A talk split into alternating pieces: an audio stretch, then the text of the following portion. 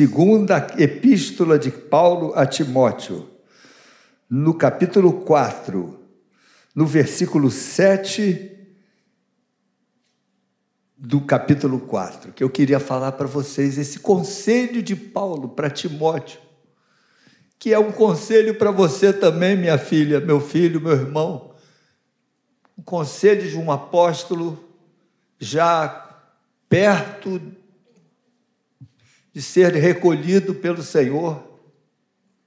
Alguns anos depois ele já estava martirizado. Paulo foi foi martirizado em Roma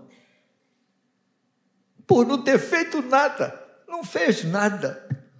Mataram um apóstolo sem que ele tivesse feito nada. Uma tremenda injustiça. Mas ele fala a Timóteo: Timóteo, quanto a mim já estou sendo oferecido por libação e o tempo da minha partida é chegado. Combati o bom combate completei a carreira e guardei a fé. Para você, essa palavra, meu filho, combati o bom combate, completei a carreira e guardei a fé. Repete comigo: combati o bom combate, completei e guardei a fé o apóstolo Paulo resumiu aqui. Em, se você for fiel nessa palavra, você vai ser um homem vitorioso, abençoado, seu lar vai ser bênção, você vai ter, se for o caso de ter filhos, filhos abençoados, se bem que para ser feliz não é preciso ter filho, você pode ser feliz sem ter filho. Eu conheço casais que não têm filhos e são profundamente abençoados. Mas, se tiver filhos, eles vão ser abençoados. É promessa de Deus. Uso de misericórdia até mil gerações daqueles que me amam e guardam os meus mandamentos. Então, meu filho, fica sabendo: se você for fiel, teu filho, teu neto, teu bisneto, teu tetraneto vai ser abençoado. Amém? Então foi o que Paulo falou para Timóteo: combati o bom combate. O que, é isso, pastor? Como é que se combate o bom combate? O que é bom combate? Bom combate é um combate que tem causas nobres. Você combate por coisas que realmente têm valor. são transcendentes. Não fica combatendo combate por mesquinharia, por bobagemzinha. Tem gente que quer combater o bom combate se apegando, sabe a quê? Futebol. Eu não tenho nada contra futebol, eu até gosto do futebol, eu acho legal o jogo. O futebol tem regras, é um jogo coletivo, você depende dos outros. Não é como o tênis. O tênis é só você, você, você, você. O futebol não. Futebol tem que ter, tem que ter esquema tático, tem que ter companheiro. Não adianta ser bom sozinho. O futebol pressupõe um time. Eu, gosto de futebol, mas fazer do futebol uma espécie de idolatria. Eu conheço gente que foi para Montevidéu, pagou uma baba para ver o Flamengo perder. Quando você combate um combate ruim, você pode ganhar, mas pode perder. Tem gente que cujo combate é é ficar bonito. Aí ele malha, não tenho nada contra exercício físico. Mas tem gente que passa do limite e fica só valorizando o corpo. E quando o sujeito valoriza muito o corpo, é interessante, ele quer que os outros vejam o corpo. Aí ele põe uma blusinha, toma, papai, mamãe sou forte. Já viram? Já notou? E também o pessoal da tatuagem. Não tenho nada contra a tatuagem. Mas quem faz tatuagem tem que mostrar. Aí se põe a tatuagem aqui, tem que pegar a, a, a blusa, ó, levantar ela para todo mundo ver a tatuagem. Tem uns combates que não valem a pena. Maus combates. O bom combate, irmãos, é quando a gente entra no esquema de Deus. Deus tem um plano para você, na sua vida, para você ser bênção na sua casa, com seus pais, com o seu vizinho, com os colegas de turma. Deus tem um plano para você, para cada um de nós aqui, meus irmãos. Você não pode calcular. O que que essa garotada que está aqui agora fazendo Sunday Night daqui a 30 anos? Você não pode imaginar a vida de cada um deles, como é que eles vão ser gente de bem-sucedida. Eu quero falar para vocês que nós começamos uma igreja anos atrás lá em Caxias, uma região pobre. A nossa igreja era formada de gente muito simples, gente boa, mas gente simples. Passaram-se vinte e tantos anos e essas pessoas permaneceram fiéis a Deus, combatendo o bom combate. A igreja de Caxias hoje tem vários juízes, diversos médicos e engenheiros oficiais da Marinha, do Exército e da Aeronáutica. Gente que cresceu financeiramente porque foi fiel a Deus. Quer saber? Eu vejo o mesmo para essa comunidade aqui de Jacarepaguá.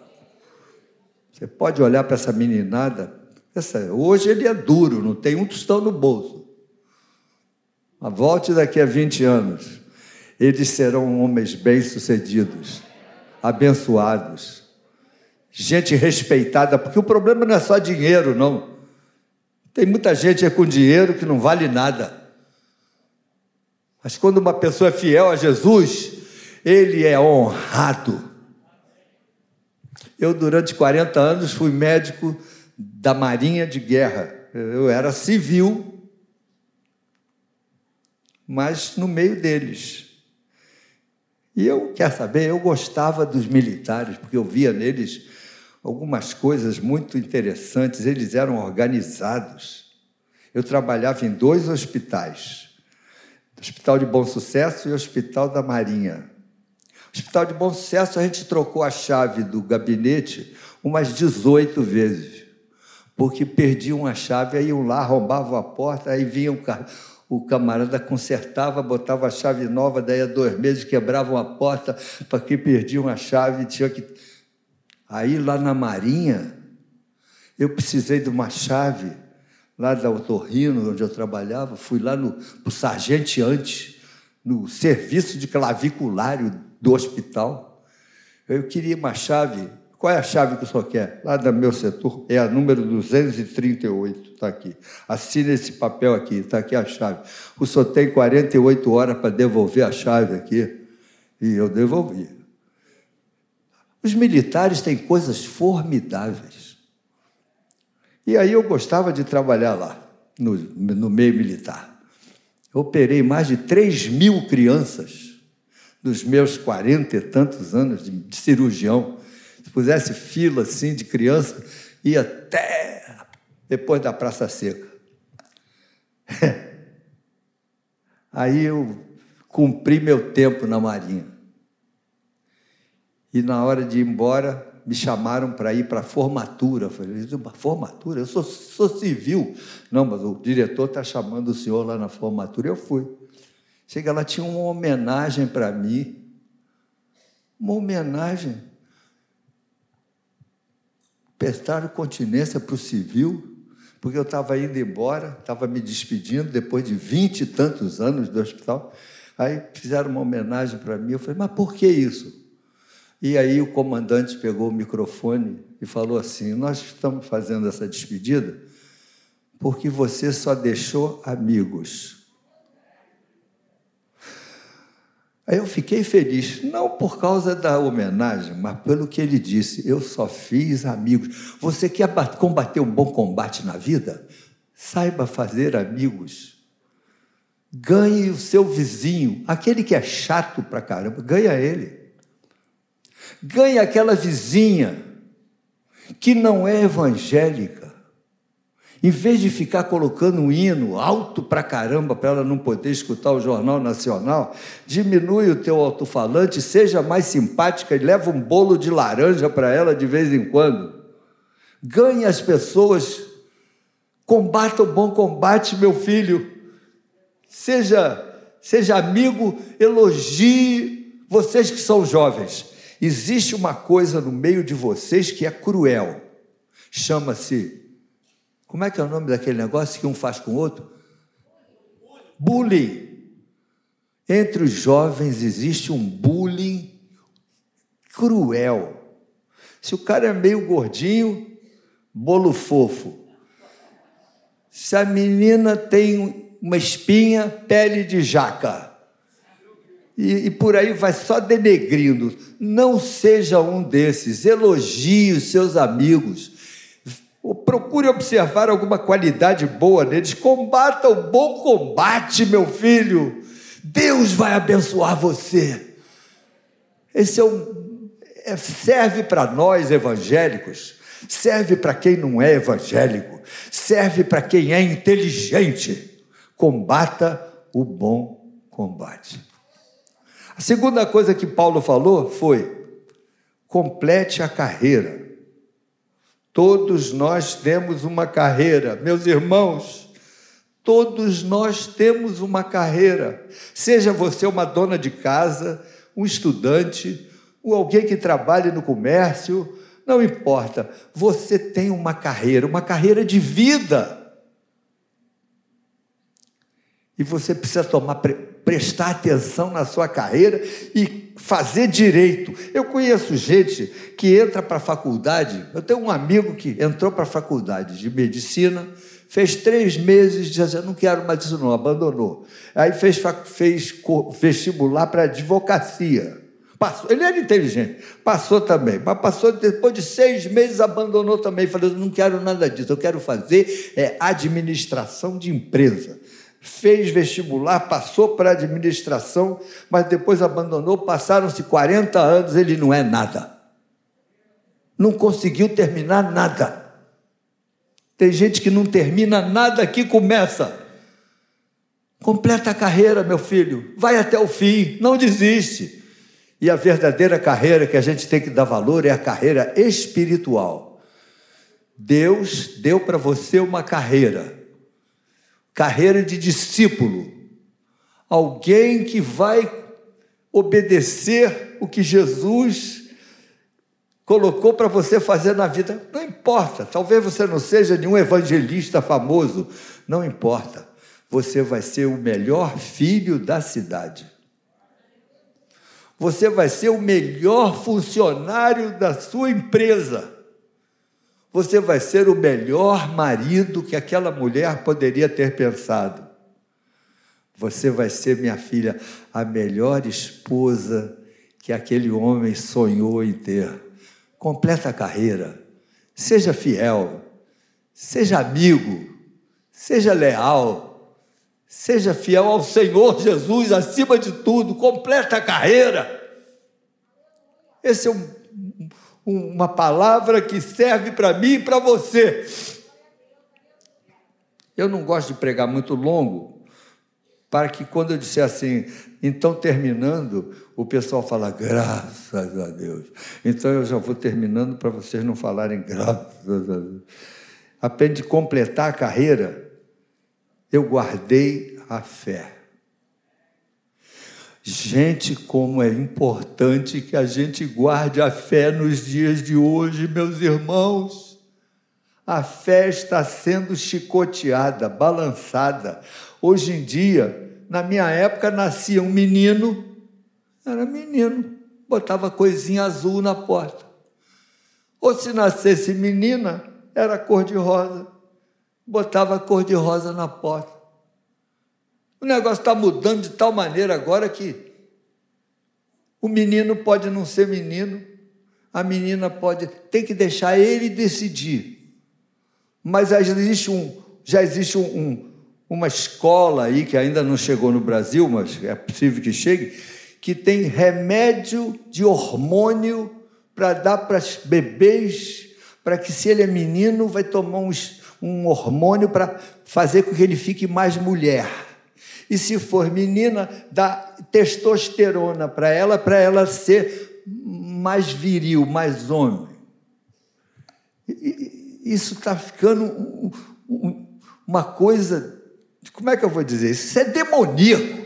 Acudida só nessa área, não. A gente entra para a faculdade. Quantos meninos evangélicos entraram para a faculdade e perderam a fé na faculdade porque chega lá é uma influência para a pessoa ser agnóstica, para a pessoa ser ateu, para a pessoa não. A Bíblia está cheia de erros. E a pessoa passa a desvalorizar a Bíblia. Não aceite esse tipo de raciocínio para nós guardarmos a fé, meus irmãos, a Bíblia para nós tem que ser as sagradas escrituras. E ela não tem, de, não tem erro. A, a Bíblia não tem erro. Se tiver erro, é erro de grafia, porque na hora de imprimir, o Leal, em vez de botar com L, botou com U. Mas não, não é o erro da Bíblia, é o erro da, da, da tradução. A Bíblia é a palavra de Deus, não abra mão dos seus princípios. Não abra mão do Senhor Jesus Cristo ser o seu Salvador, único e suficiente Salvador. Guarda a fé, minha filha. Não permita que a tua fé escoe pelo ralo. Cuidado com as companhias. Cuidado com os livros que você lê. Agora na internet, irmãos, cuidado com o TikTok. Sabe o que é TikTok? Se você não sabe, nem queira saber. Não perdeu nada. Mas se você sabe, a gente está no TikTok vendo uma coisa que não tem nada a ver, um, um avião decolando, aí você muda para outra página, já é uma mulher nua. Aí você tira rápido, aí tem duas mulheres se beijando. Aí você tira rápido, é coisa assim, que, que parece que vai entrando no coração da garotada. Eu tenho um amigo trabalhou comigo 30 anos na Marinha. Um dia ele chegou para mim e disse assim: Paulo, eu queria conversar com você. Podemos conversar? Eu falei, lógico, mas eu não quero que seja no, no, no, refeitório. Eu quero que seja num lugar só eu e você. Tá bom, vamos conversar. Aí sentei com ele. O Paulo, a minha filha estava no quarto dela, no computador. Eu achava que estava tudo certo por lá. Mas aí eu entrei no quarto dela, ela estava nua, dançando sensualmente, e lá na, do outro lado estava o namorado dela vendo pelo computador. Ela estava fazendo um vídeo sensual, nua, para o meu pro computador, para o namorado dela. Aí eu fiquei decepcionado com a minha filha. Será que eu criei uma vagabunda? O que é que eu faço? Aí eu falei, rapaz, esse papo aqui vai demorar meia hora no mínimo. Essa resposta que eu vou te dar precisa que você preste atenção. Você teve a sua filha, criou, deu comida, deu estudo, deu roupa, deu tênis da Nike mas você realmente passou para ela princípios? Você lia a Bíblia com ela? Você levava sua filha para ter uma vida na igreja? Junto com outros meninos que amam a Jesus, diga-me com quem andas, e eu te direi quem tu és. O que, é que você fez para que a sua filha crescesse crendo em Deus, valorizando os princípios da Bíblia? Você não fez nada, você está colhendo o que você plantou mas ainda dá tempo. Ela é uma adolescente. Ganhe a sua filha, mas para isso você tem que vir junto, porque você não pode mandar e não ir. Você tem que fazer o que ela, o que ela precisa ver você fazendo coisas boas, não é só mandando. Irmãos, Guardar a fé nos dias de hoje é valorizar os nossos princípios, é ter um momento razoável de leitura bíblica, em que você tem o seu momento com Deus. Guarda a fé, meu filho. Antes de dormir, fala com Deus, valoriza as coisas de Deus e fala de Jesus para as outras pessoas. Não seja aquele chato de galocha, mas também saiba aproveitar as oportunidades e falar com seus amigos, convidar alguém para vir aqui. Estamos terminando o ano. Você é membro dessa igreja. Eu sei que você gosta dessa igreja, senão você não estaria aqui. É uma igreja boa, íntegra, uma igreja que prega a verdade, uma igreja equilibrada que não faz barganha, nem negócios com Deus. Eu não sou abençoado porque dou dinheiro, eu sou abençoado porque eu sou fiel. O dinheiro é consequência, eu dou mesmo porque eu gosto do reino de Deus. Mas eu não compro Deus com meu dinheiro, Deus não é venal. Então é uma igreja que tem bons princípios teológicos. Os pastores não são gurus. Pastores da igreja são pessoas normais que precisam de você, que precisam da sua oração. Você precisa valorizar os seus pastores, mas não precisa adorar os pastores. Eles não são deuses. Deus é Cristo. Mas então estamos terminando o ano. Quantas pessoas você já teve o privilégio de trazer para uma reunião aqui na, na Maranata de Jacarepaguá? Quantas? O ano que está terminando. Ah, pastor, eu convido, mas eles não vêm. Convide com estratégia. Vá buscar a pessoa, paga a passagem dela, invista no reino de Deus. Eu estava falando em bolo de laranja, teve um casal lá na Tijuca que se mudou lá para. E tem uma nossa irmã lá, doidinha, doidinha, mas ela é crente. Esses doidos de Deus, sabe como? Aí o, vizinho chegou lá, ela. Oh, que bom que vocês vieram, vocês estão se mudança, né? Então vocês não conhecem aqui a área que eu trouxe uma relação, onde que é o supermercado, onde que é a padaria, o telefone do, da padaria, o telefone da farmácia, está tudo aqui para vocês. Aí no dia seguinte ela, ó, oh, eu sei que vocês não têm tido tempo de fazer sobremesa, eu trouxe um bolo de laranja aqui para vocês. Depois devolve a, a forma. No outro dia, ela chegou lá para para a vizinha, disse: Olha, eu estou vendo que você não está podendo cuidar das tuas plantas. Eu trouxe essa samambaia chorona para enfeitar a tua varanda. Que Deus te abençoe. Na semana seguinte, ela foi lá e convidou as vizinhas para ir à igreja que ela frequentava lá na Maranata da Tijuca. Aí a vizinha disse: Como é que eu vou dizer não? Depois de um bolo de laranja, a lista do supermercado e uma samambaia. Não tem jeito. Vieram teve estratégia. Vieram e se converteram. Então, meus irmãos, guarde a fé. Peça a Deus para usar você como bênção, onde quer que você esteja. Amém, queridos?